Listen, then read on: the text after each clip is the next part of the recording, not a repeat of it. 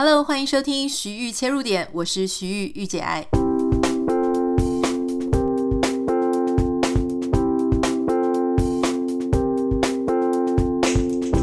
Hello，大家好啊！今天这一集的节目，我觉得有一点特别哦，因为我们今天这个节目呢，是跟这个 Song On 还有 New 新闻一起做了一个串联。那总共有二十一个 Podcast 节目呢，在今天都会同时推出一个，你可能会在。节目标题上面看到叫做“非典型女生”，那非典型女生的这二十一个节目都会根据自己每一个节目自己不同的强项，好，跟不同的一个切入点来去谈说，哎，一些我们平常跟我们所想象中的女生这个定义有点不一样的。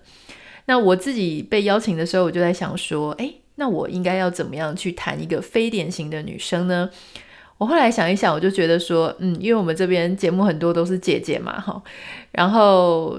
年龄层比较大，比较成熟，看的东西人事物比较多，所以我想要跟大家谈的，就是我们也常常会面对到的，就是当女人如果赚的比男人多的话，怎么办？好，这个当然就是我们传统在讲说啊，女生就是希望男生多出一点啦，或或者说男生才是家里的那种 breadwinner，就是。赚钱回来养家的人，可是事实上你知道，特别是我们的听众朋友，或是我们的粉丝朋友，很多女生超级优秀的，他们只是不讲而已啊。其实他们赚的比男生多很多。好，那我有时候也会收到一些网友的来信来问我相关的内容，所以我们今天的节目就是要讨论这个主题。稍微简单介绍一下这次的活动哈，是由商浪跟 New 新闻主办。那商浪大家知道，如果你要嗯做一个 podcast，那它其实有提供平台。那它本身也是一个播放的软体，它有它自己的 App，所以呢，你也可以在上面找到非常多的节目。那 New 新闻，我觉得大家应该都还蛮熟悉的，它就是一个呃，目前全台湾找应该是数一数二大，甚至是最大的一个原生女性媒体平台。所以有很多女生想知道的事情、不知道的事情、有趣的事情，都可以在 New 新闻上面看。好，那今天回到我们今天的主题哦，就是来谈说，女人呢，如果赚的比男人多的话，那怎么办？那确实，这个主题也是常常有人在问我的问题。有一次我在电视节目当中呢，就是有分享到说，其实，呃，我有好一阵子的收入呢，都是比我先生多的。那在我们结婚之前就知道这件事情。那那个时候，其实呃，对我们双方来讲呢，都是一个蛮不一样的体验。因为其实我在做这一行，然后做在我非常高峰的时候呢，那个时候我确实是跟他在远距离，呃，讲交往嘛，就是我们在彼此认识，觉得对方是不是一个可以走下去的对象啦，那个阶段。所以那个时候，很多人就会讲说啊，干嘛讲薪水哈？可是我自己。本身认为说有些事情是我觉得我可以坦然面对的，那所以我那个时候，因为他有陪着我经历，我很穷很穷，我有我有跟大家分享说，有大概一年的时间哈，或一年半的时间，我是穷到要吃土。那个时候呢，他曾经有让我做一个很感动的事情，就是他有跟我讲过一句话，他说虽然我也不能说是赚得非常多哈，因为他还要缴很多房租啊、房贷什么的。嗯，大家知道美国的房租非常的贵哈，所以他说他也不能算是非常有钱。可是如果我真的有需求、有急难的时候，他愿意就是可以帮助我一些，让我要跟他讲。然后我那个时候就觉得，你知道我是一个金牛座妈妈养大的小孩，然后我从小其实大家如果有听我们之前的节目就知道，呃，物资确实不是这么容易的事情哈，就是我们家的家境并没有很好。所以这种家庭长大的我，其实对于物质的东西呢，理论上是很没有安全感的。就是我其实是会希望我可以，嗯，做赚钱的工作，我希望我可以嫁一个收入不错的老公。但是我在那个状态下呢，我自己的每天都这样子一直在吃老本，我其实非常的紧张。所以当时我先生这样跟我讲的时候，哇，那个真的是非常打动我。那后来当然就像大家知道的，我后来整个事业就有起飞啊。起飞之后呢，因为我们这一行，这一行它是一个类似，我觉得它有点像是趋势财啦哈。就是当你有知名度的时候呢，它是一个锦上添花的工作哈，它绝对不是雪中送炭。所以当你有知名度的时候呢，就会有更多更多人来找你。而当有很多人来找你的时候呢，大家看到有人找你，就会有更多的人再来找你。所以那个时候其实收入一下就冲上了高峰哈，大家知道可能就是每个月就是破百万这样。那在那样的状况下，我们还是保持很好的互动嘛。所以后来他其实就知道说，呃，我的收入是非常好哈。那对他来说有没有压力呢？我想虽然他没有讲，但是他一定是有压力的，因为他其实也有一点，我我必须要讲，他有一点点大男人主义哈。嗯、就会面临到说，现在大家在问我的问题，就是如果女生你赚的比男生多，那该怎么办？哈，到底要不要装弱呢？哈，要不要顾全对方的颜面？我记得我那时候就问我先生，我就说，你会介意另外一半或是太太赚的比你多吗？哈，他那时候就跟我说，当然不会啊，那你养我就好啦。那当然他是开玩笑的，可是那样子的开玩笑呢，大家都会开，可是实质生活在一起，到底会不会？让对方很不舒服，或让自己很不舒服，这个其实是一门学问哦。五秒钟音乐之后，马上回来，再跟你分享更多。为什么这件事情这么的纠结？我们到底在纠结什么事情？那我们应该要怎么样面对这件事？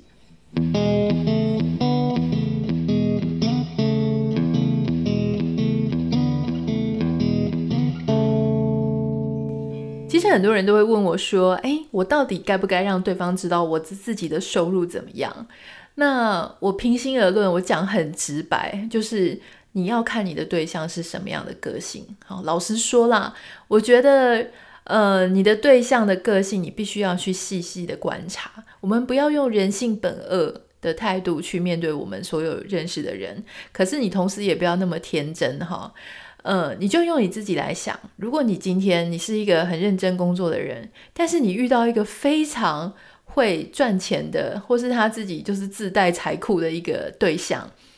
那你当然当然会很开心。你开心的原因是，第一个，你可能一开始是会觉得说，哦，对方会带你去吃一些呃你平常舍不得吃的东西。那对方他可能会开车开一些好车子，然后带你出去。那你也可能会觉得说，哦，自己的零用钱可以变成自己的，不用再去烦恼很多事情，对方可以多帮你支付一些。那接下来呢，你就会发现说，哦，你不用对，不用担心对方的收入，这是一个，呃，很让人轻松的事情。那今天只是角色换过来，变成说你是那一个收入比较好的人，所以对方他也很有可能，哈，一开始他会担心说，嗯、你会不会因为赚太多，赚很多，所以你的态度就比较趾高气扬，好，那当然他也会很开心说，哦。我跟你讲，男生也是会很开心，他不用担心女生的生计，不用去支付你。你以为男生不用付你的钱，他会觉得难过吗？不会，人性就是，如果他可以不用支付你的钱，那他一定也很开心的哈。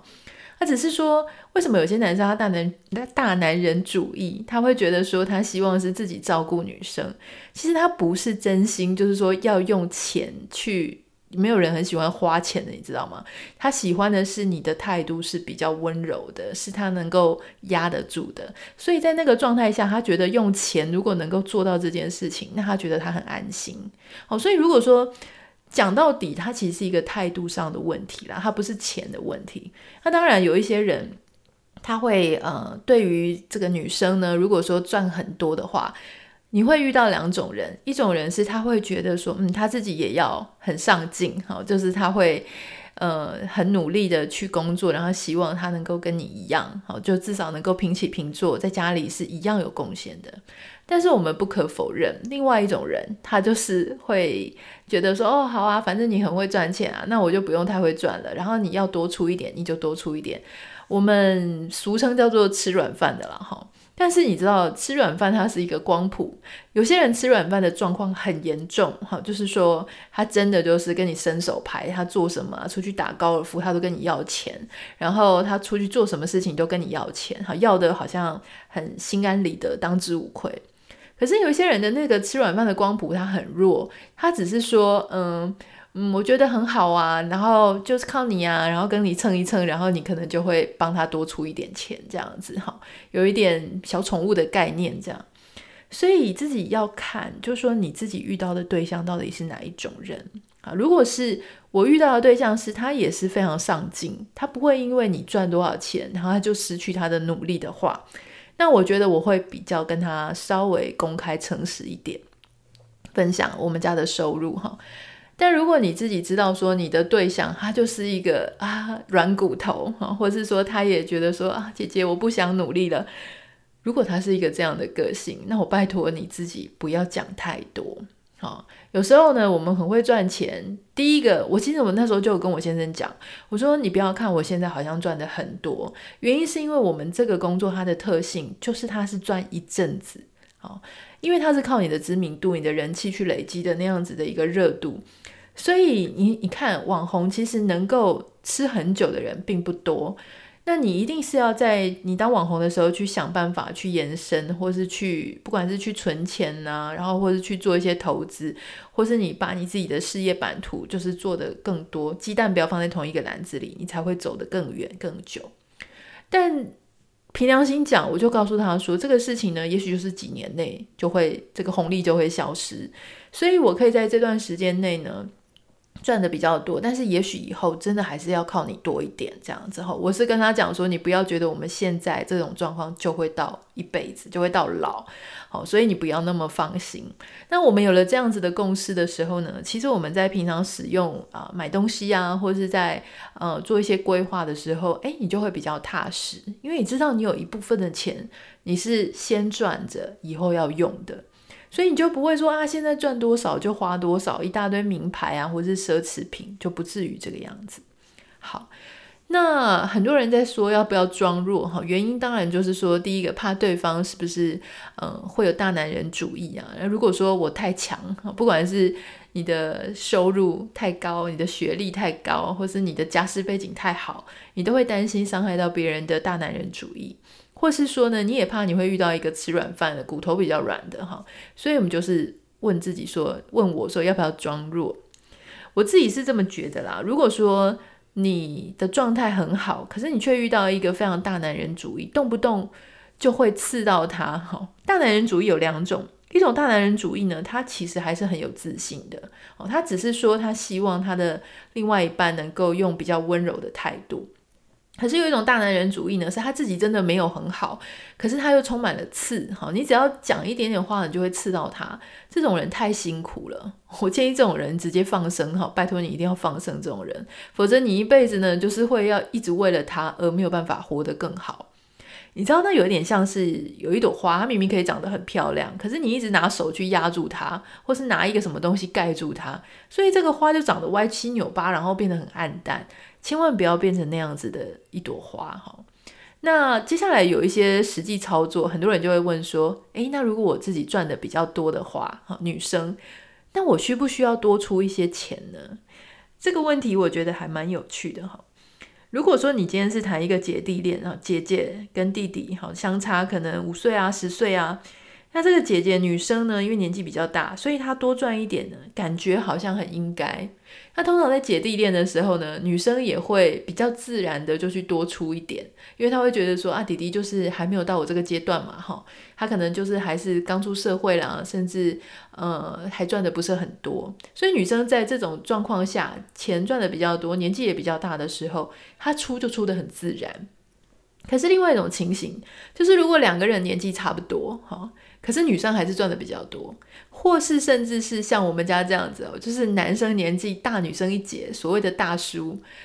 那如果是大叔跟嫩妹，结果还是嫩妹赚的比较多，那这个怎么办呢？哈，嗯，我觉得这个就还蛮有趣的，因为。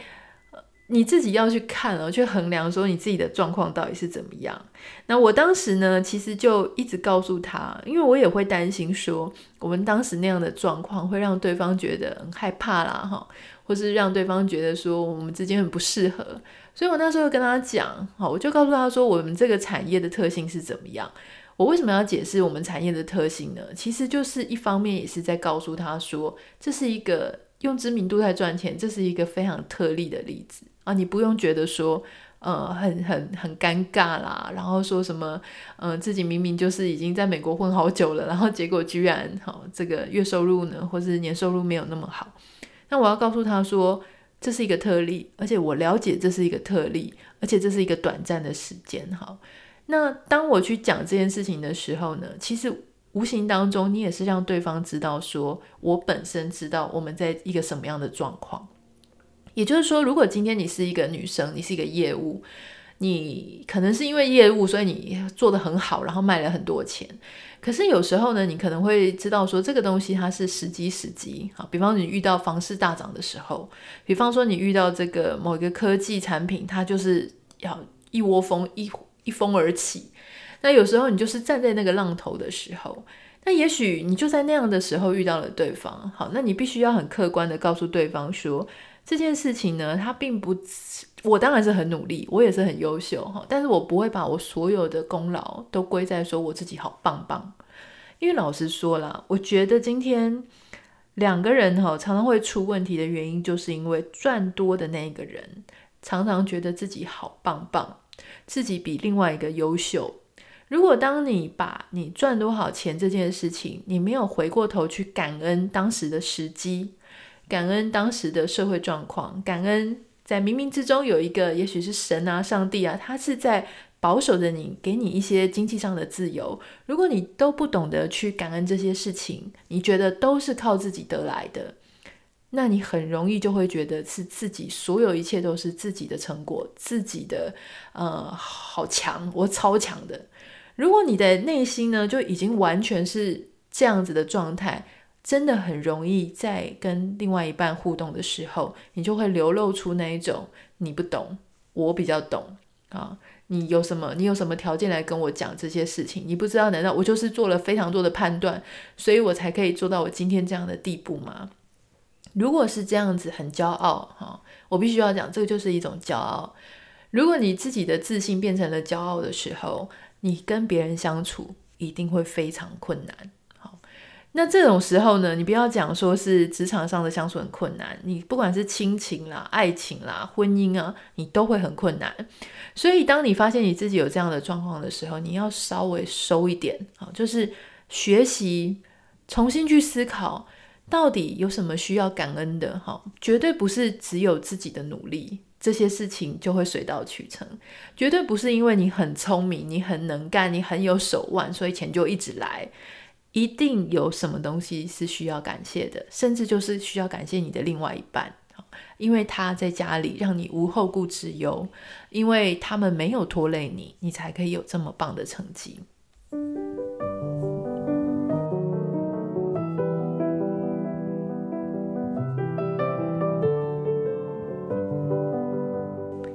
那像我常常也会遇到有些女生说，诶，那如果我赚的比较多，我还能不能够希望说，就是符合传统价值观那样子哈，就是男生还是要多出一点，然后我还是一个小女人之类的。我觉得小女人就像我刚刚一直在讲的，小女人她是一种心情、一种态度的上面的问题，跟钱呢多跟少，我觉得不见得说呃有那么样的相关哈。那很多女生，她明明自己很会赚钱，可是她还是希望她的对象能够多出一点。我觉得这个东西它其实没有那么在执行上没有那么的困难了哈。如果说你自己的态度也有有注意，那对方呢也还算是一个有自信的男人，所以你们是可以相处的。那在这样的状态下呢，其实你们是可以去做一些经济支出上面的分工。例如说像我们家呢，我先生他就会去支付房贷啊，然后房子的一些开销。那我自己呢，就是会第一个把我自己照顾好，然后第二个呢，就是呃有一些家用啊。吃的喝的，然后或是出去旅游，呃，这些东西一些软软体，如果说是家里是硬体，那我们这些一些软体啊、软设施，然后或是一些呃吃喝玩乐的这些东西，那我就会愿意多出一些。比方说，像有时候呃出去旅游的时候啊。呃，我因为我自己是非常重视住宿的人，那你知道男生他们就是有个地方住就可以了，所以有时候可能假设以台币来讲哈，也许他们住两三千的就 OK 了，可是我们就会觉得说，我就是要住很舒服，然后有 view，然后拍起来又很漂亮的哈，那你可能就是六千到一万了。那这个时候呢，我就会自告奋勇的跟他讲说，啊，我出我出哈。我就不会想要跟他讲说，因为我要出，我要住六千到一万的，所以你必须要跟我勾搭去你要出个五千。那你如果是这样子的话，他就会跟你讲说不要。那我觉得住烂一点的就好。如果是这样，就很容易吵架。所以通常在这种我自己想要做到 upgrade 的一个生活品质哈，或是 quality 的时候，我就会自掏腰包自己说，哎，这个东西我来出。那比方说，有一些你去超市采买的时候，有一些东西你自己很想吃、很想买、很想用，那你就出钱。好，那可是如果说你会很介意说对方到底有没有出的时候呢？就像我刚刚讲的，有一些固定支出，你也是要住住家里的吧？好，你也是要干嘛的？那个东西呢，你就让他去出。可是我觉得最常出现的问题呢，应该还是就是说，大家要怎么样达到平衡？什么样的平衡是一种好的平衡？哈，包含是心理上、经济上的问题，你知道吗？有时候啊，哈，其实有一些女生她并不是小气，她只是呢心中有有一些地方她会过意不去，哈，她会过不去。比方说呢。像他可能觉得说，男生因为没有赚比较多，所以他就多付一点，哈，不管是家里的家用，女生就多付一点，然后买东西呢，他就帮男生多出一点，甚至出去啊，自己买衣服的时候也帮男生买一些，自己买包包也帮男生买一些，然后做什么事情他都愿意多帮男生出一些。结果这个男生呢，诶，他自己就有留一些零用钱嘛。结果这个时候，这个男生呢，他突然，呃，比方说他的朋友要用钱，或者他的家人要用钱，这个男生就把钱就拿去给家人跟朋友使用。那这个女生可能就会气炸了哈，就是他会觉得说，我这样子去支付你的东西，结果你却把钱花在别人身上，哈。我都没有跟你要求什么圣诞礼物，我没有要求你要养我，结果你居然把这个资源去留给别人。很多女生呢都会卡在这一点。其实我以前也是这样子，我常常都会觉得说，哎，某些东西我多出这么多钱，我也没有跟你要什么生日礼物啊，什么各种礼物我都没有在要。然后结果呢，因为像我老公他是基督徒嘛，我们都是基督徒，那他比我更大方哈，去捐献，我就觉得说，天哪！你什么东西都没有给我，然后你钱都拿出去捐，然后你哪个朋友，呃，他觉得可能有需要哈，他觉得他有感受到哪个朋友有需要，他就大把大把的就捐献出去。哇，听到这里你应该很想当他朋友吧？哈，我也很想当他朋友啊，因为我觉得，他真的是对朋友很好。那遇到这种状况呢，我后来自己的学习哈，就是说。我们不要呢去，其实你知道为什么我们心里会还是有点不舒服的原因，就是我内心虽然这样做，可是我隐隐约约的还是期待一种呃 return，就是我还是希望他可以呃回报我一些心意。好，就是说我可以解救你现在，可是我希望当你有的时候呢，你就应该要回报我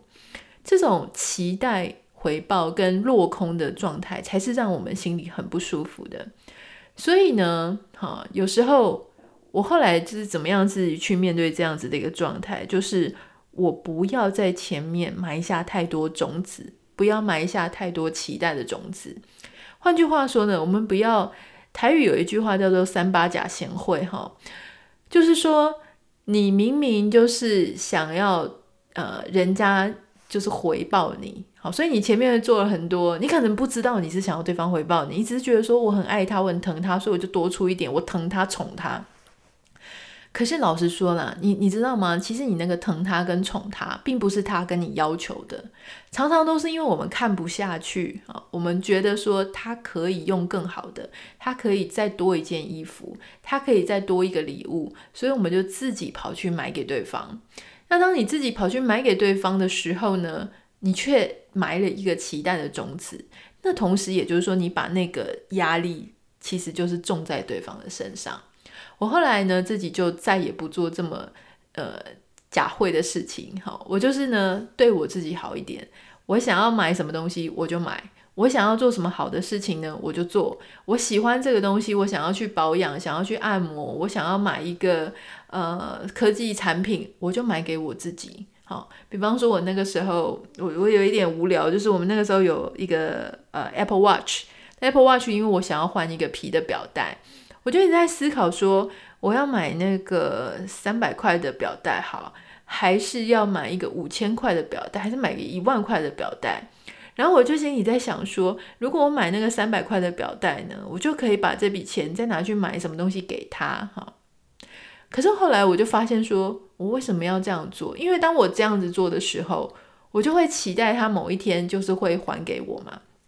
所以我就跟我自己讲说，不要不要不要。我自己后来就买了一个我非常喜欢的表带。诶，我觉得很心满意足，同时我也没有对他有什么期待。你懂我的意思吗？我觉得呢，很重要的一件事情就是你的钱，你喜欢什么，你就把你自己照顾好。别人没有开口，没有需求，他没有很必须的东西，那些东西你都不需要特别去送他，除非他是在圣诞节或是生日，你想要表示心意。日常的生活里面，不要去宠那个，好，就是另外一个。你说钱赚的比较少，然后人家也没有开口跟你要的时候，不要去宠对方。当你不要去宠对方，不要去做这么多多余锦上添花的事情的时候，你其实呢，你的心态也会变得比较平衡。好，OK。所以其实说归到底啦，我觉得每一个人的口袋呢，都是他实行他自主意识的啊自主权的一个空间。那你认为说，呃，你可以啊、他是你的人生当中的最前面可以跟你分享口袋的人，可是，在他的心里，他可能觉得说你并不是一个需要他来分享口袋的人，所以他就把这个资源给了别人。那如果这样会让你不舒服的话呢？诶，我觉得你自己要稍微去呃改变一下你自己的行为。好。那在节目的后面呢，我想要跟大家分享，就是说，呃，有一些 mindset，就是有一些心理上面的一些想法哈。就是如果你是一个赚的比另外一半多的女生，我会给你一些建议啊。第一个呢是，我虽然赚的比你多啊，但是老实说，那个就是一个数字。没有什么特别了不起的啦，说真的，有时候我常常在看啊，有有一些就是人，他们可能啊赚的很多，就会一直不停的跟人家分享。其实我也走过这一段路了哈，我常常就会以前啊一开始赚到一些数字的时候，我就会说哇，你知道吗？我真的是，嗯，就是每个月啊，我收入真的很不错啊，然后我觉得怎么会这样子，好感动啊什么的哈，一开始会这样。可是后来呢？诶，起起伏伏啊，然后呃，也过了那么多年，然后你就会发现说，其实那个高潮迭起呢，其实是不需要的。因为老实说，嗯，我觉得与其去比较或者去开心说你赚了多少钱，我觉得更重要的事情是你要去看看说那样的钱有没有让你过上你更喜欢的生活跟。更自在的生活，你知道有一些人他并没有那么多钱，可他就已经达成你所期待、你所盼望的那样的平静、幸福的生活。可是有一些人，他为了要继续追逐钱，所以他很多时候他并没有办法过像那样子，嗯，心里很舒适啊、很自在啊，然后很满足的生活。所以到底哪一种才叫富裕呢？哈，所以我常常后来就觉得说，关于幸福的刻度，关于幸福的单位，它其实呢跟货币单位是完全不等值的，而且并没有成正比或成反比，它两个就是不相关的东西。真正幸福的单位，真正幸福的一个呃衡量的标准呢，其实是你的心有没有能够对现状感到满足。第二点是。我会跟我自己讲说呢，我不会对对方特别大方，好，那也许因为我刚刚讲到像旅游啊、吃的东西啊或者什么，两个人会共用，那我想要过更好的一个品质，那所以我会愿意多花一点。那在花的时候呢，我会知道说那是因为我自己想要，并不是对方要求我的，好，那我不会去宠对方，我不会在对方不需要、不必要的时候呢，一直不停地做物质上的供给跟贡献。我就会把这个东西，我花在我自己真的想花的地方。我可以对我自己好一点，我可以对我自己多投资一点。那这样子，同时我就不会奢求，不会期待对方要有什么回报，而回报无法达成，那个其实是心理上的痛苦。第三点呢，很重要的事情是，对方的薪水跟收入，哈，并不是你能不能够尊敬他最重要的一个元素，对吧？虽然我不可否认，有些人他很会赚钱，事业很成功，确实会让他身上出现一股光芒。如果你曾经遇过这样的人，那你就知道我在讲什么。就是当你跟他真正生活在一起之后，常常哈几年之后，你就会发现说，其实他也不过就是有钱。除了钱之外，这个人真是没什么吸引别人的。好，或是说，当你诶某一天几年后也赚得跟他一样多的时候，你就发现这人变得超级 normal。如果是这样的状况呢？哈，我觉得你必须要去思考的事情是，对方他有没有其他让你很尊敬的地方？所以今天，比方说像当时，我就跟我自己讲说，诶，虽然我那个时候收入比对方好，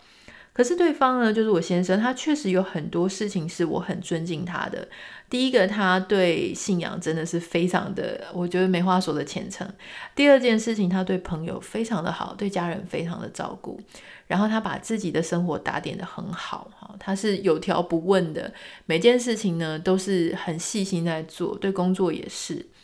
所以在这些时候呢，你会去欣赏跟尊敬他的一些人格特质。嗯，无形当中你就会跳脱那种用钱作为刻度去衡量这个人的价值的一个想法。好，那第四点就是说，老实说了，走到现在哈，我必须要跟你分享一件事，就是很多人他收入虽然更好，可是你知道他是拿了什么东西在做交换的吗？很可能是拿了他的时间，好，他减少他跟家人相处的时间，很可能呢是拿了他的身体的健康，很可能呢是他必须要做一些必要之恶，好，他才能够达到他现在的的一个呃成果。所以，嗯，像有些人他就会问我说，嗯，比方说像我先生的亲戚啊，就会跟他讲说，嗯，那你要不要换一个工作啊，换一个公司可以赚更多钱的哈？那我当然一开始也会想说，诶，其他某某公司啊，某某大企业也是在美国，那他们就可以赚那么多，股票分那么多。可是后来我再想想一件事，就是我现在之所以可以过得很开心，好，我可以继续做 podcast，继续写作，继续做很多我喜欢做的事情。原因就是因为我先生的工作时间很弹性啊，不能说很弹性啊，就是说他是呃早上跟下午他是很规律的在上下班，他不太需要长时间的加班，也不用需要什么每个礼拜啊每个月都在那边出差远行，就是因为他可以帮忙打理家里。就是因为他的脾气，他的压力不会太大，以至于他的脾气也都非常好，所以我可以有一个很舒适的生活的环境，好，生活的伴侣。如果今天他真的也换到那样子的公司去上班，那我看着别人在那样公司上班的人，他们几乎是全部都绑在工作上，没有办法帮助家里。好，这个太太她必须要一个人操持所有的家务。那这样子的生活是不是真的我现状我需要的呢？我后来想一想，我就觉得说，嗯，我还是希望他可以像现在这个样子，也许少赚一点，可是他因为可以帮助家里多一点，所以让我可以去做我自己想要做的事情，成就我想要做的事。所以我就告诉我先生，我跟他讲说，我不在意你到底有没有赚的跟对方一样多，哈，跟其他人一样多。我不在意你们家的股票呢到底是多少钱，然后你有没有分到。我希望就是我们可以像现在这样子的品质可以继续下去。好，它会让我们彼此之间的互动呢，哎，还是维持在一个我觉得很有水平、很有品质的状况。因为如果你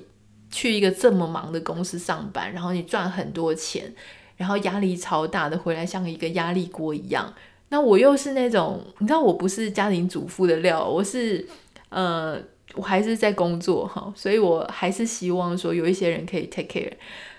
所以我想这个事情就是回到说，你到底希望你是过什么样子的一个生活？好，所以不要完全用钱的刻度去看事情。我觉得呢，就是看有没有接近你自己想过的生活，我觉得这个才是比较重要的。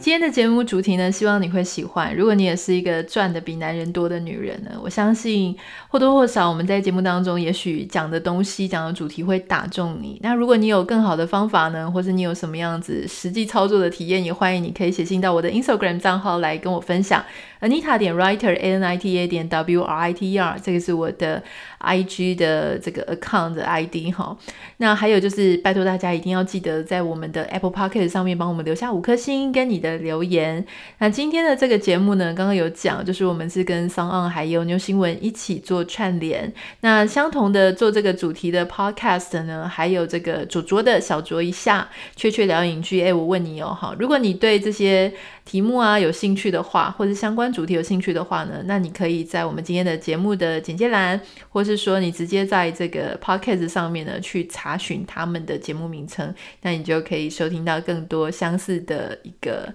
呃非典型女生的这个主题的相关节目。好，那我们就下次见喽，拜拜。